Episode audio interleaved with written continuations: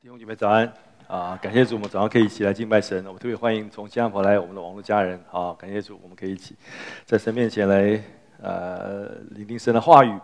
今天我要跟弟兄姐妹分享的题目是要成为天国最大的啊，成为天国最大的，好不好？这只是神对我们每个人的期待哈。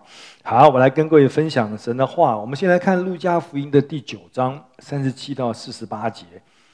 我来读给各位听，各位请仔细听，好不好？待会儿我会从这些经文里面来跟各位分享啊。第二天，他们他们就是耶稣带着他三个门徒啊，雅各、约翰跟彼得下了山，就许多人迎见耶稣，其中有一人喊叫说：“夫子，求你看顾我的儿子。”这个看顾，他意思是来看看我的儿子，看我的儿子，我儿子生病了，来看看来顾念他。就像今天我们刚刚早上唱的诗歌，有没有？主顾念。我们都需要他用美善的眼光看我们，看顾我们，就这个意思啊！求你看顾我的儿子，因为他是我的独生子，他被鬼抓住，就忽然喊叫，鬼又叫他抽风，口中流沫，并且重重的伤害他，难以离开他。我求过你的门徒把鬼赶出去，他们确实不能。耶稣说：“嗨，这又不幸又悖逆的世代，这并没有的世代啊！”我到你们这里忍耐，你们要到几时呢？将你的儿子带到我这里来吧。正来的时候，鬼把他摔倒，叫他重重的抽风。耶稣就斥责那污鬼，把孩子治好了，交给他父亲。众人都诧异神的大能。耶稣所做的一切事，众人正稀奇的时候，耶稣对门徒说：“你们要把这些话存在耳中，因为人子将要被交在人手里。”他们不不明白这话意思，乃是隐藏的，叫他们不能够明白。他们也不敢问这话的意义意思。门徒中间起了议论，谁将为大？耶稣看出他们心中的议论，就领一个小孩子来，叫他站在自己旁边，对他们说：“凡为我名接待这小孩子的，就是接待我；凡接待我的，就是接待那差我来的。你们中间最小的。”他便为大。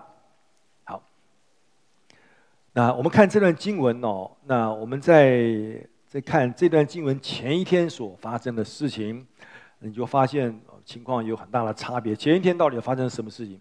如果你读经文，你知道前一天就耶稣基督带着他十二个门徒中那三个人啊，约翰、雅各、彼得，他们到了山上，在山上耶稣就变了形状。对不对？变了容貌啊，就发出那个像太阳一样的光芒来啊！那一刻是人类历史里面最奇妙、最奥秘的一刻啊！那他的三个门徒看见以后，哦，他们都非常非常诧异，他们永远不会忘记啊那一幕啊！一天以后呢，耶稣带他们三个人，雅各、彼得、约翰，他们从山上下来，就遇见他其他有另外九个门徒在山下，对不对？哦，那他发现这九个门徒正在遇见很大的困扰。什么困扰呢？就是他们没有办法把鬼赶出去，啊，因为事实上，如果我们我们看《儒家福音》啊，第九章一开始就这些经文之前发生一件事情，啊，九章的第一节、第二节发生什么事情？那天耶稣叫齐的十二个门徒，给他们能力，给他们权柄，制服一切的鬼，啊，医治各样的病症，又差遣他们去宣传神国的道，医治病人。就这个时刻，我们说这些门徒变成使徒了，因为主赐给他们很大的权柄跟能力，主又差他们去医治疾病、赶出鬼。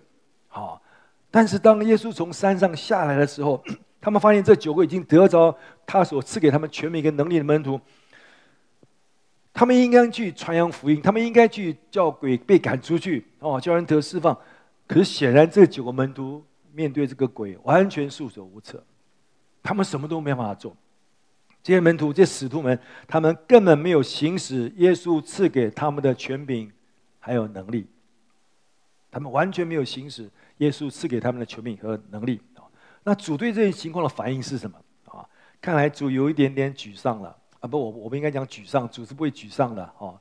可是主的反应是，主的反应就是说：“唉，觉得叹息，对不对？”然后主就说了一句非常严肃的话：“主说，这又不幸又被谬的世代。”我忍耐你们要到什么时候呢？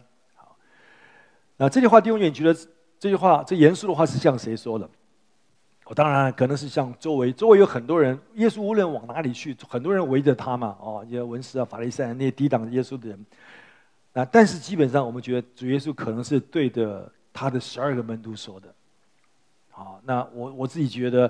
主也是对我们说的，因为我们都是跟随他了，我们都成了门徒，对不对？哦，这些门徒他们领受了主所赐给他们全备跟能力，可是，在关键的时刻，他们他们好像对主失去了信心，哦，以至于他们他们就是没有办法，他们束手无策，他们没有办法把那鬼赶出去。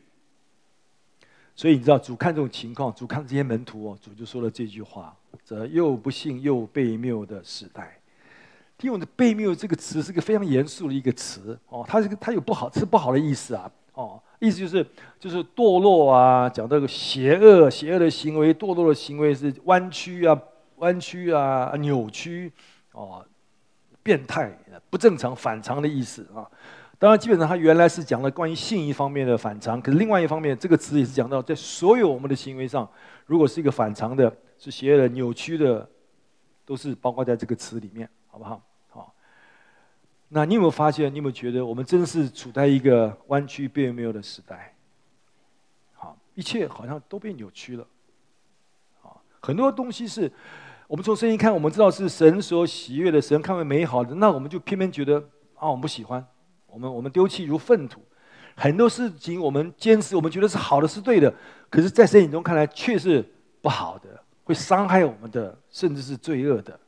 好，那因为这个我们需要留意啊！你看这故事，这个父亲啊，他的儿子被鬼附了，对不对？他看到耶稣，他就说：“夫子，看顾我的儿子，看看我的孩子，看看你看我儿子，你顾念我的孩子，你来看我的孩子。”好，你知道二十世纪有个非常有名的、最有名的一位存法国存在主义的一个哲学家，当然他是个无神论者啊，他叫做尚保罗·沙特，我这样翻译啊，就是这位先生。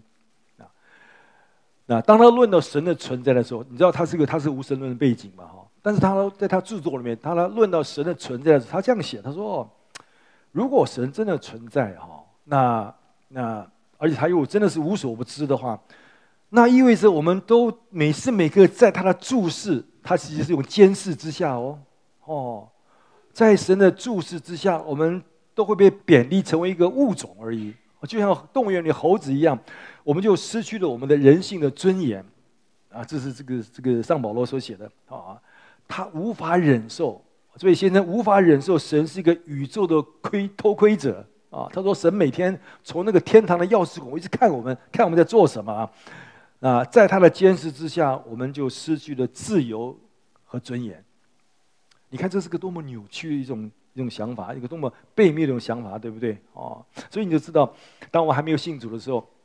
或这些无神论者里面，他们他们心中有一个深深的渴望，就是，哎，最好上帝不要看我，啊，而且最好上帝永远忽视我，是我的存在，以至于我可以继续犯罪，对不对？哦，或者或者至少像亚当夏娃一样，我们的始祖，当他们在伊甸园当中吃了神所不允许分别善恶树的果子，只有他们犯罪得罪神，然后他们怎么样？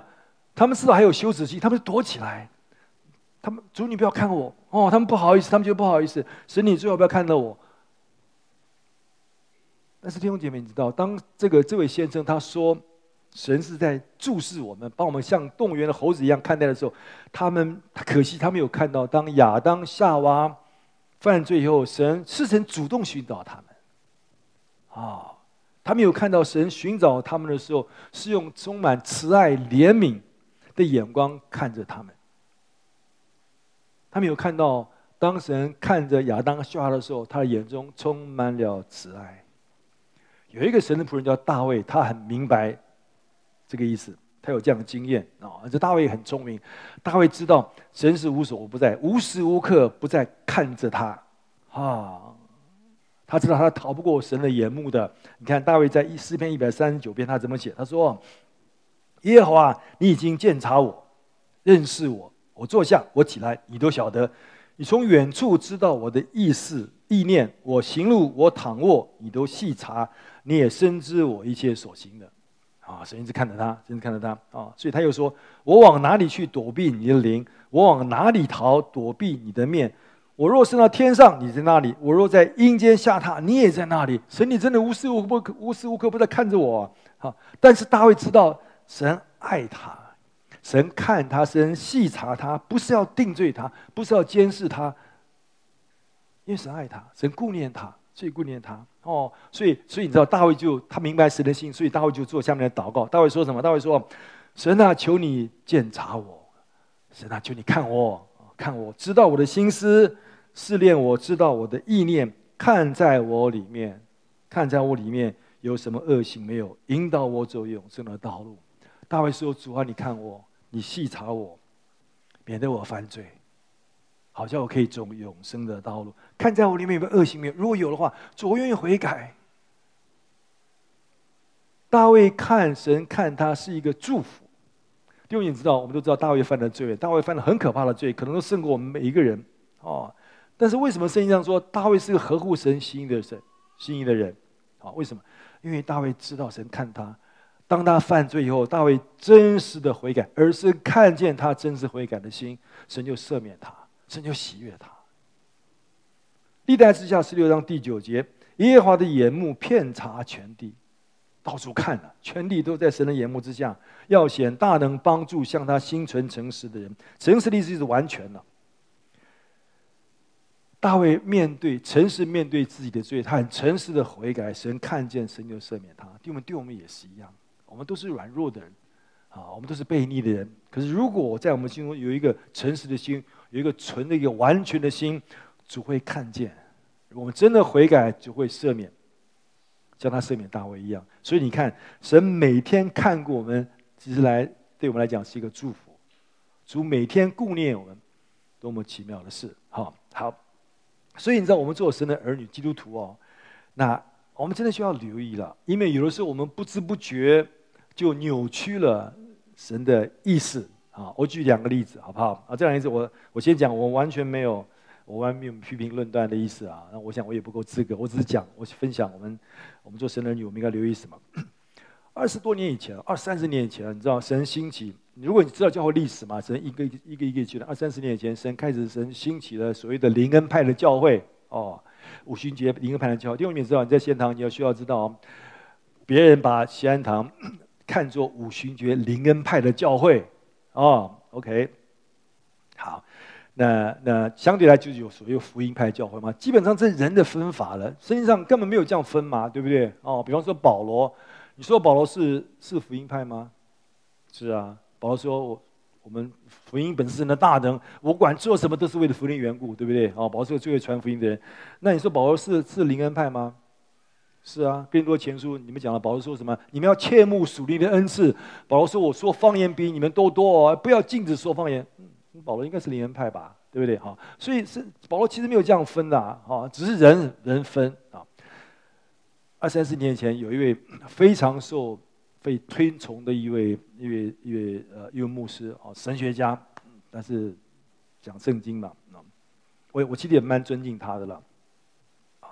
那他带着护教的心情说，他觉得他不喜欢灵恩派，哦，就啊讲了很多的错误、错误、错误，不同意。OK，那还好嘛，个人看法我归尊重，对不对？哈，但是问题是有一次，二三十年有一次，他在一个世界性的华人的宣教大会当中，我各门各派的牧师们都来了，哦，哇，全世界都知道，哎，他公开说，说，哎呀，灵恩派的人来抢我们的地盘了，报纸上登出来，哎，我一看我。哦，不好意思，我对这个牧师我就打了一个问号。啊，除非他认定灵恩派是异端，对不对？异端我们都应该抵挡啊。如果不是呢？主怎么教导我们应该在爱主里面彼此相爱、彼此包容，是不是？哦，好，护教护教当然是重要的，为为所有这种刺激我们争道、争辩没有问题的。可是如果到这种地步，觉得说哦，怎么有怎么会有地盘的观念呢？哦，那就是扭曲的弟兄姐妹，我们需要留意，我们也需要留意，好不好？好，另外一个就是，你知道，传福音是是每一位牧者的的的的呼召嘛，所以每个教会都应该用各样的方法传福音。保罗也告诉我们说，啊，要各样的聪明智慧把人带到神面前来，OK，没问题啊。所以每个教会的牧者，我们都有想尽方法，用各样方法，这是好的，这是对的，没有错。可能有一段时间，我听有一个教会的牧师，我已经忘记了，只是我听了，我觉得还蛮诧异。他说：“来来来，他要吸引年轻人嘛，来来来来，我们教会，因为我们教会有好多的俊男美女哦，好多帅哥美女哦。”我心说，也没有也没有错了，我们教会很多嘛，对不对？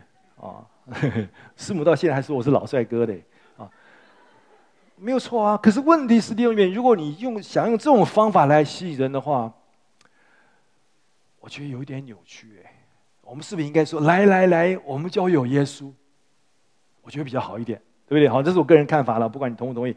好，重点是我们要注意我们所说、我们所做的。哈，主说这个世代是一个弯曲悖谬的时代。好，因为这个世代人对主失去的信心，或者人根本不信神，根本不信神。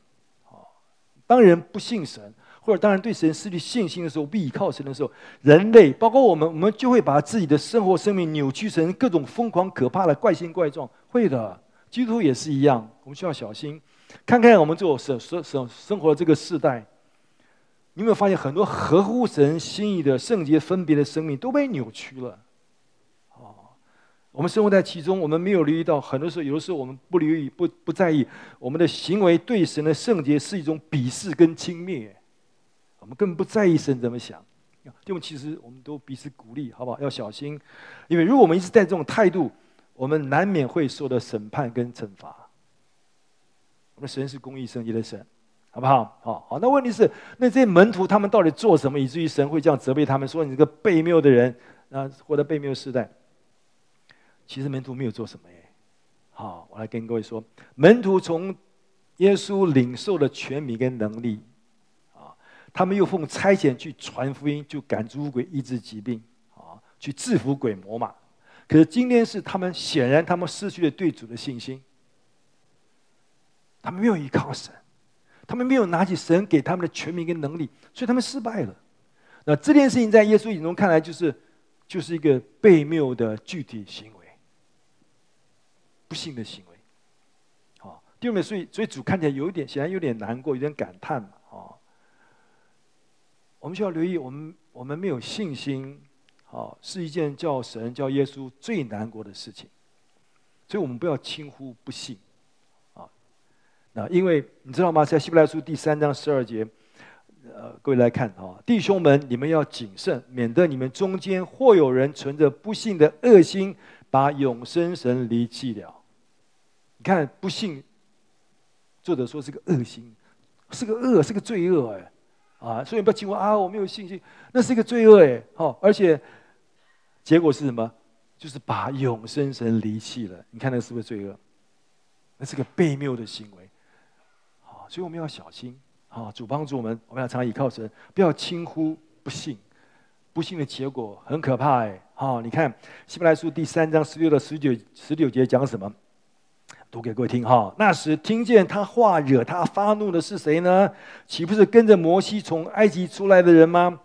哦。神用很大的功夫，神兴起一个人叫摩西，把以色列百姓从埃及拯救出来。他们在埃及做四百年奴隶，他们整天祷告神，祷告神说：“好吧，我拯救你们。”主把他们从埃及拯救出来，在旷野四十年之久，又厌烦谁呢？岂不是那些犯罪失手倒在旷野的人吗？又向谁起誓不容他们进入他的安息呢？岂不是像那些不信从的人吗？这样看来，他们不能进入安息，是因为不信的缘故。这些两百万人，他们从埃及出来，在旷野，他们也不信，所以他们在那绕绕绕了四十年，最后他们全部死在旷野。为什么？神花那么大功夫拯救他们，带他们出来，他们为什么没有办法进入那个安息地，进入流奶与蜜之地？希伯来书作者说，因为他们不信啊。所以你看，不信结果。很严重，对不对啊？我们要留意。好，我们回到这个经文，回到故事。那这个父亲就对耶稣说：“主啊，你来看顾我的孩子哦，顾看顾他。他期待耶稣没有哦，经过这个孩子没有看到他，他期待这耶稣来来顾念他孩子的需要，看到孩子在一个痛苦不幸当中，他期待耶稣不用轻视跟审判的眼光看待了孩子，因为他是被鬼附的。好，所以父亲跟耶稣说。父子啊，请看，请看，请看顾我的孩子，他是我唯一的孩子。那这个父亲后面就把这孩子的情况跟耶稣解释一下啊，他是被鬼附啦，鬼使他大叫啊，有抽搐啊，口吐白沫啊，哦，这鬼常常伤害他，都不肯放过他。从孩子的症状来看，如果从现代医学啊，啊，现在的话，如果已经看一定说哦，大概是抽这个这个癫痫嘛，对不对？哦，像癫痫啊。可是因为你知道，你的路加是个医生啊，所以路加很显然知道身体上疾病的癫痫所引起癫痫跟被鬼附带来的癫痫是有差别的嘛。哦，那主显然也知道，所以这个孩子他不是生病，他是被污鬼附着了，从地来的邪灵攻击这个孩子。耶稣动了慈心，叫这个孩子得到释放。耶稣说完说啊，这个时代是个又不幸又被灭的时代之后，就跟父亲说：“把你孩子带来。”啊，当这个孩子来到耶稣面前的时候，那鬼又哦又欺负那孩子，啊，重重叫他抽风。耶稣就斥责那五鬼，鬼就出去，孩子就好了，就交给他父亲。那。圣经上，我们刚刚读的经文告诉我们说，当主又再次行大能的时候，众人都惊讶。好，第二遍，当邪灵被赶出去之后，耶稣斥责那个鬼，那鬼出去以后，那众人都很惊讶，哇，啊，因为其实，在福音书里面啊，每一次耶稣行这样的事情的时候，啊，众人都都感到讶异嘛，哦，他们感到哇，这样的神的尊荣，神是伟大的神。前一天。主耶稣不是带他三个门徒在山上吗？他们看见主耶稣变了形状，哇，发出那个光来，他们很诧异。下山以后，这九个门徒没办法赶出鬼来，可是主一句话就把鬼赶出去了。他们看到，哦，他们也好诧异，他们都很诧异。啊，他们知道耶稣是不同凡响，他不是一个普通的人物，他是他是他代表神，他地上做奇妙的事，他就是神啊。他们都很诧异啊。可是就在这个时候，主又说了。他常常对门徒说的话，主说什么？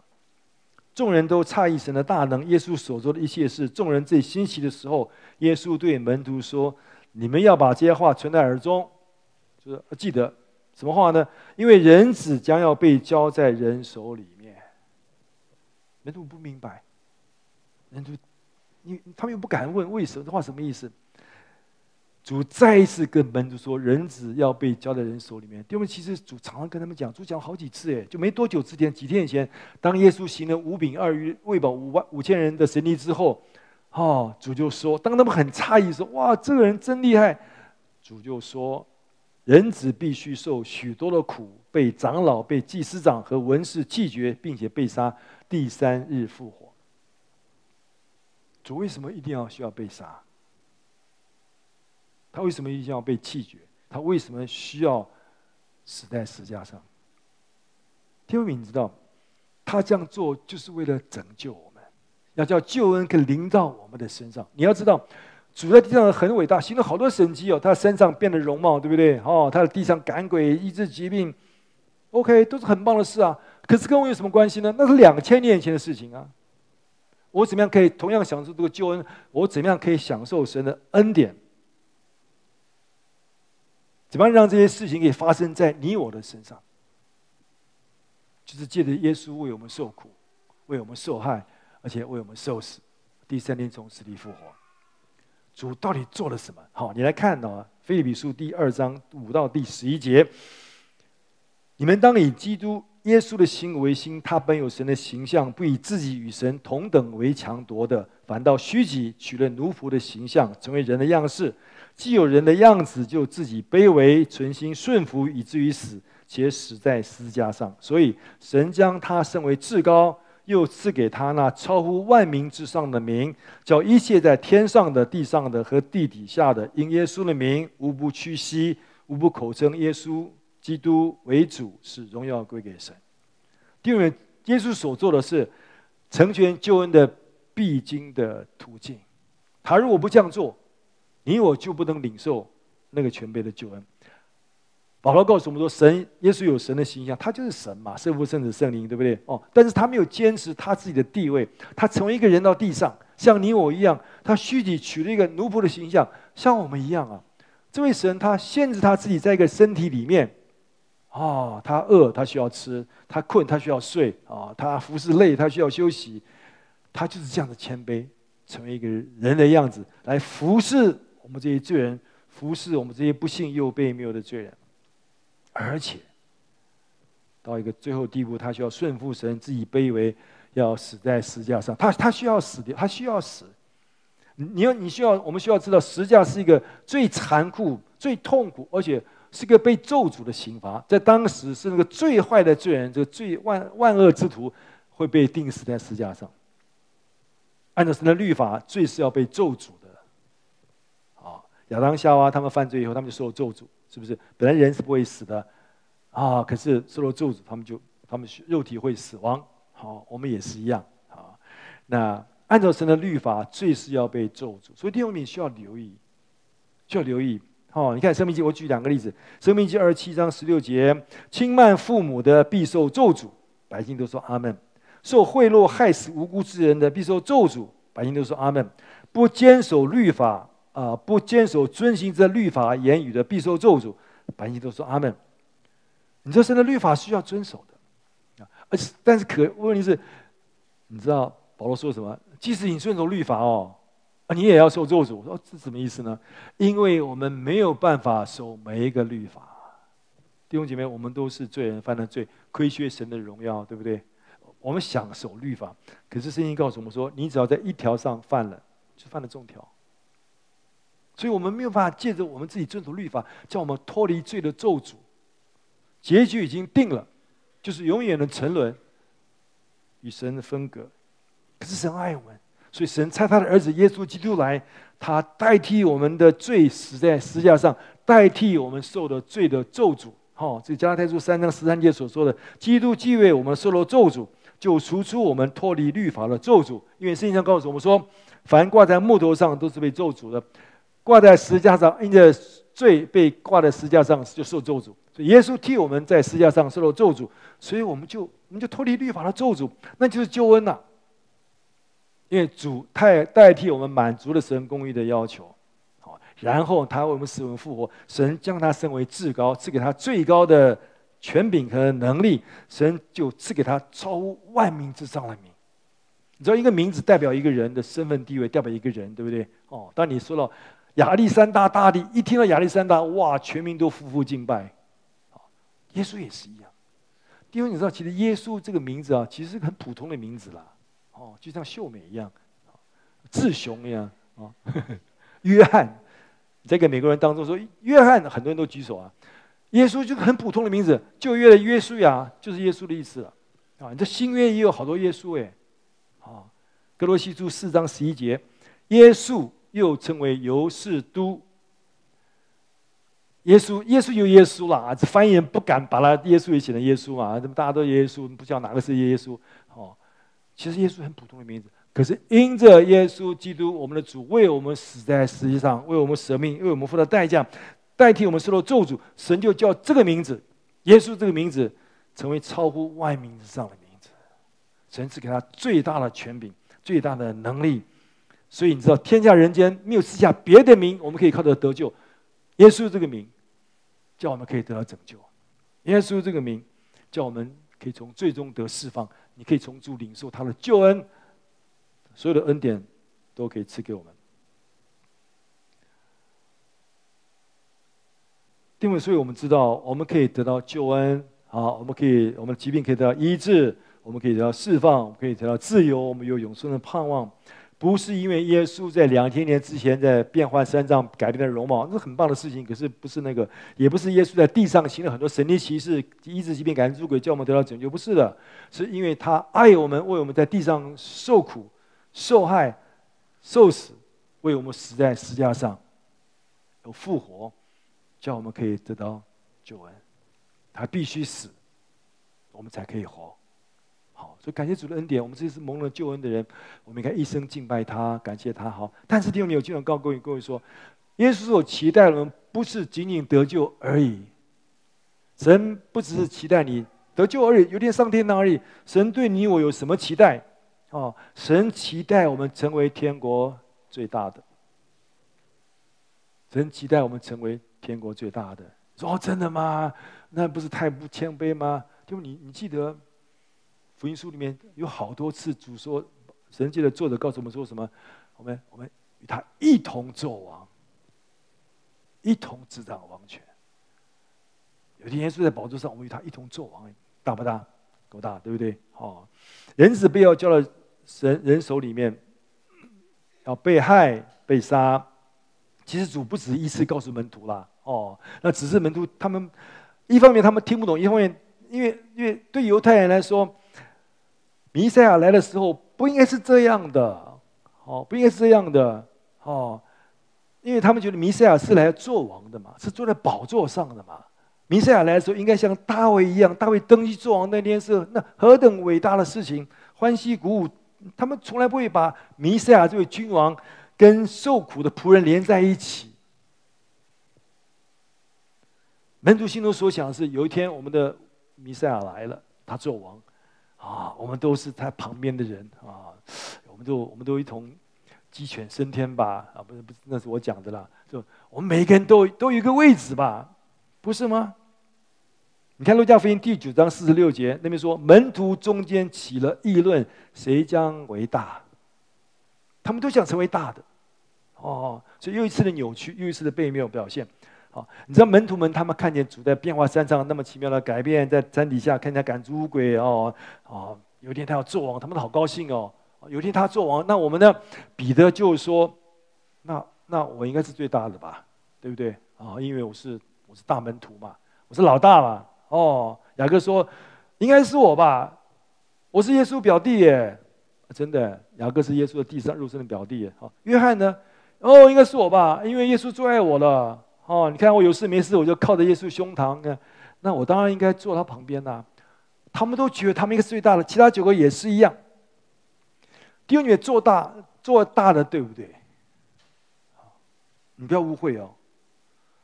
其实成为大不是问题，扭曲了大的意思才是问题，才是问题。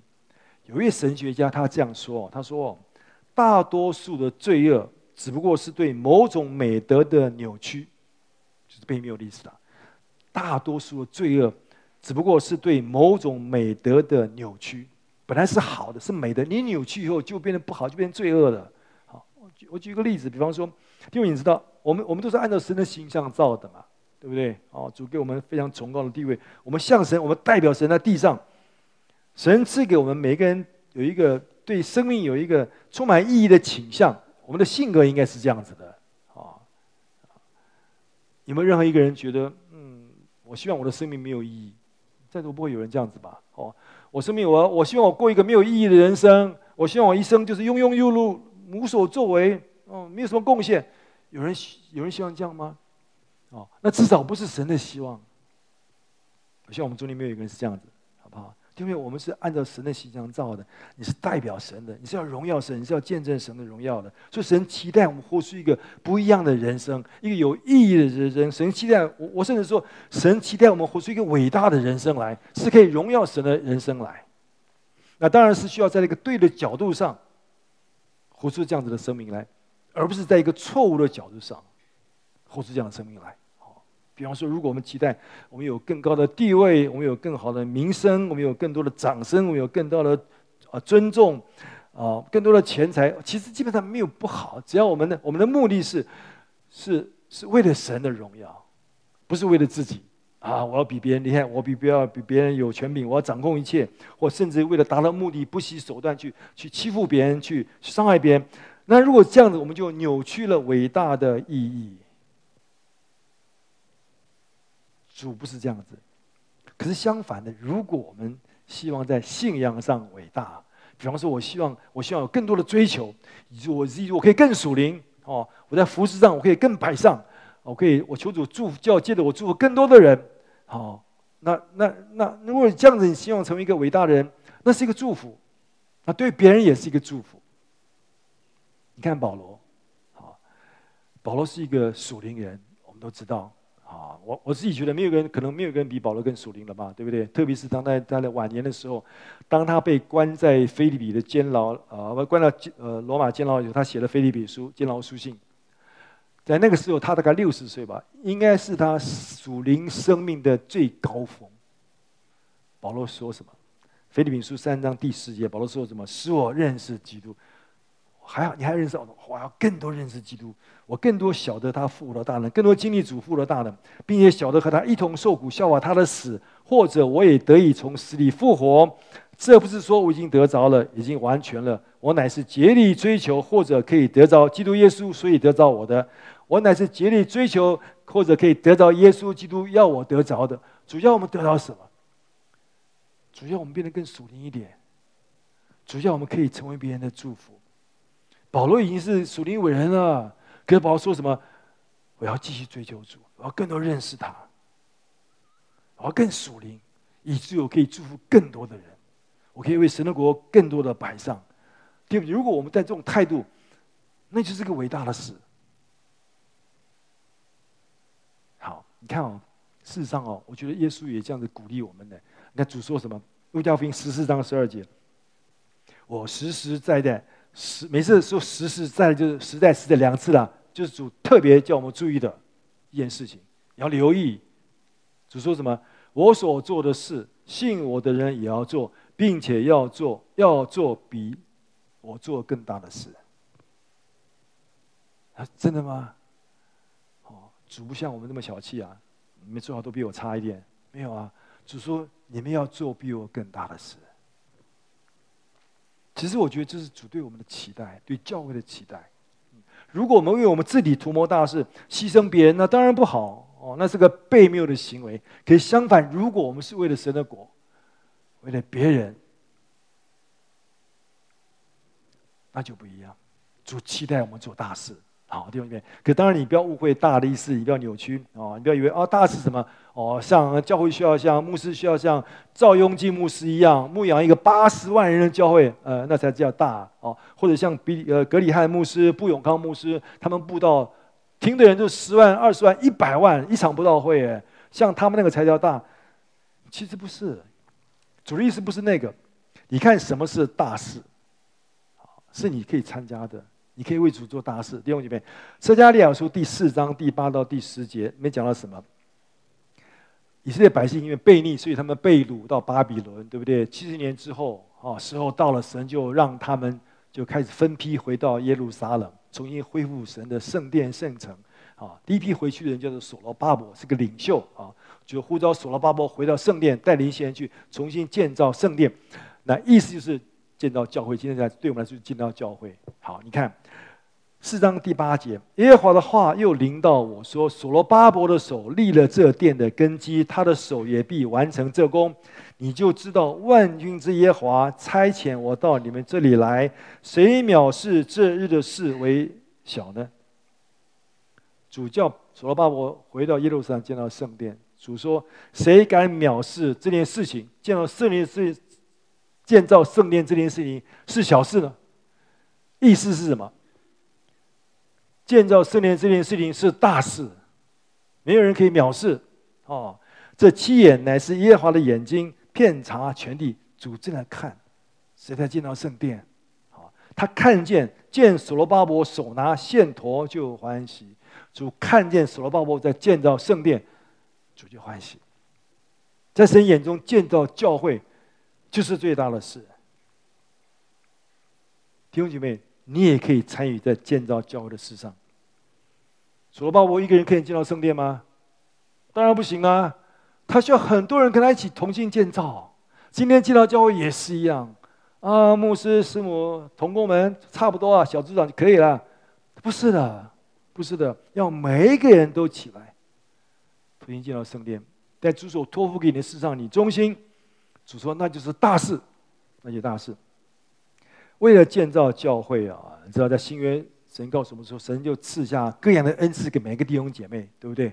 好，哥林多前书十二章，啊，那么就说，圣灵有一位，可是有很多不同的恩赐啊。神叫人有恩赐，有的人有这个有智慧言语的恩赐，有人有这个啊知识言语的恩赐，有人有先知的恩赐，有一病的恩赐啊，有这个。”说方言的恩赐，有翻方言的恩赐，主分给每个人都有恩赐。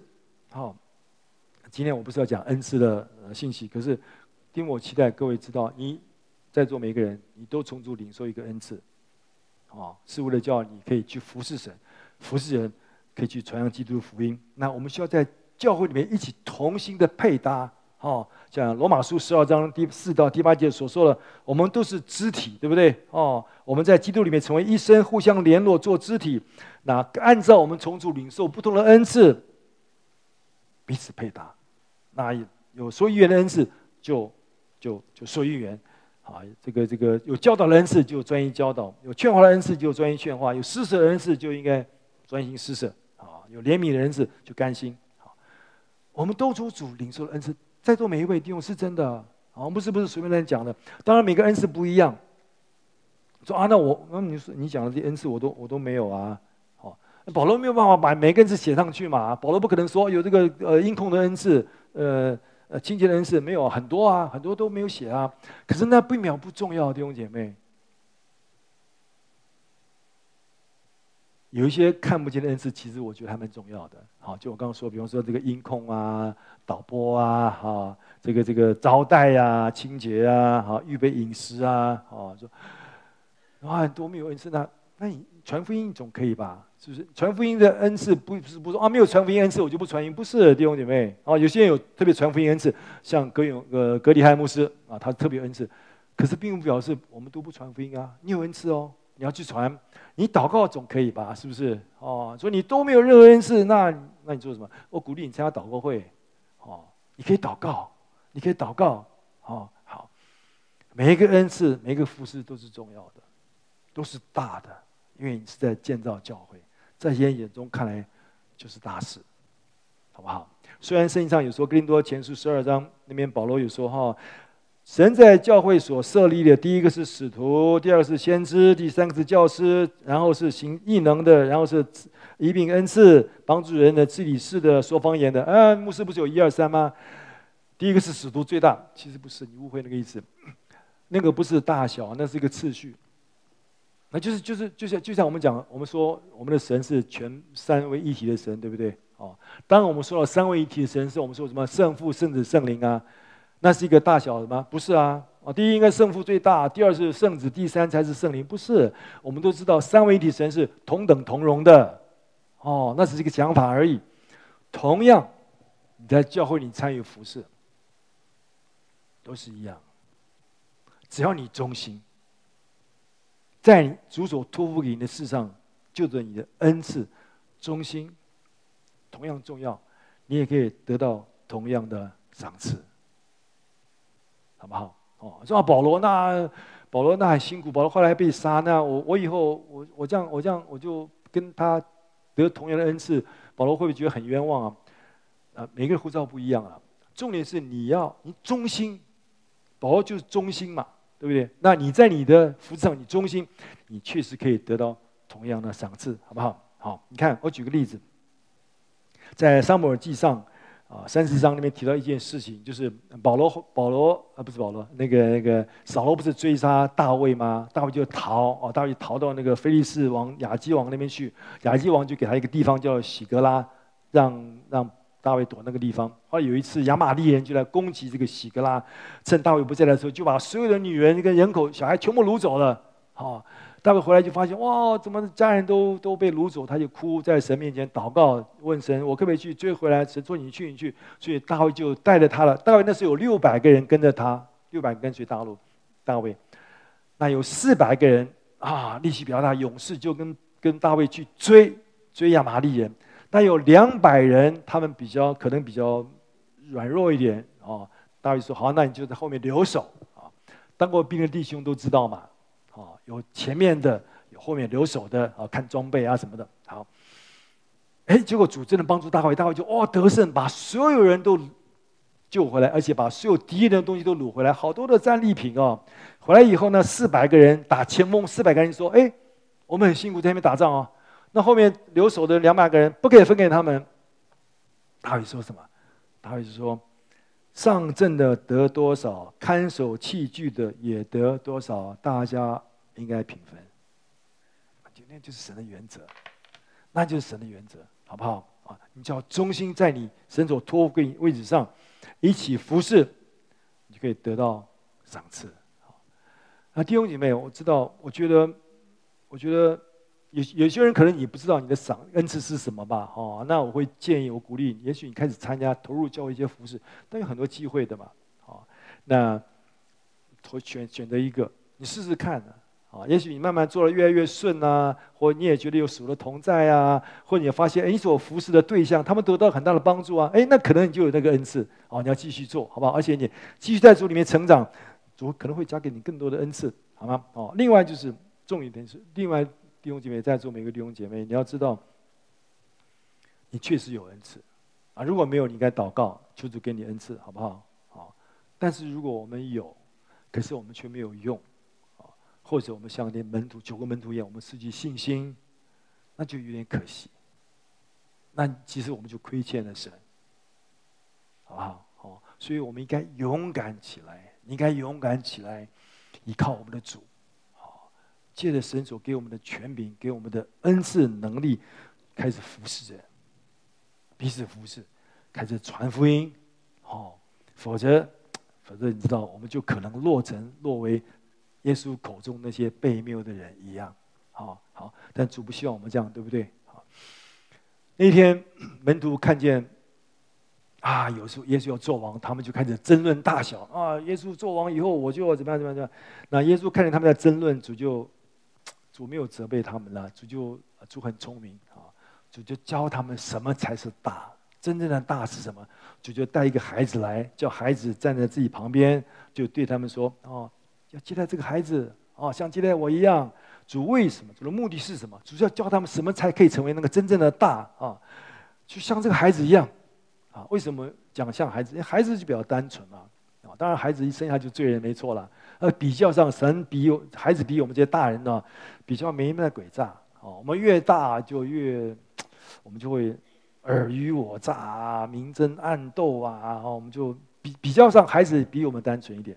好那孩子比较容易相信，是不是？哦，比较容易谦卑，比较容易顺服。大概主学老师可以做见证吧？有没有孩子在主学教室跟跟老师争辩神学问题的？大概没有吧？哦，师母在 YMCA 教孩子们，给孩子们上课，所有的问题答案是什么？都是耶稣。哎，他们最有信心了，哦，就很单纯，嗯，很单纯哦。OK，所以要像孩子一样，就像孩子一样。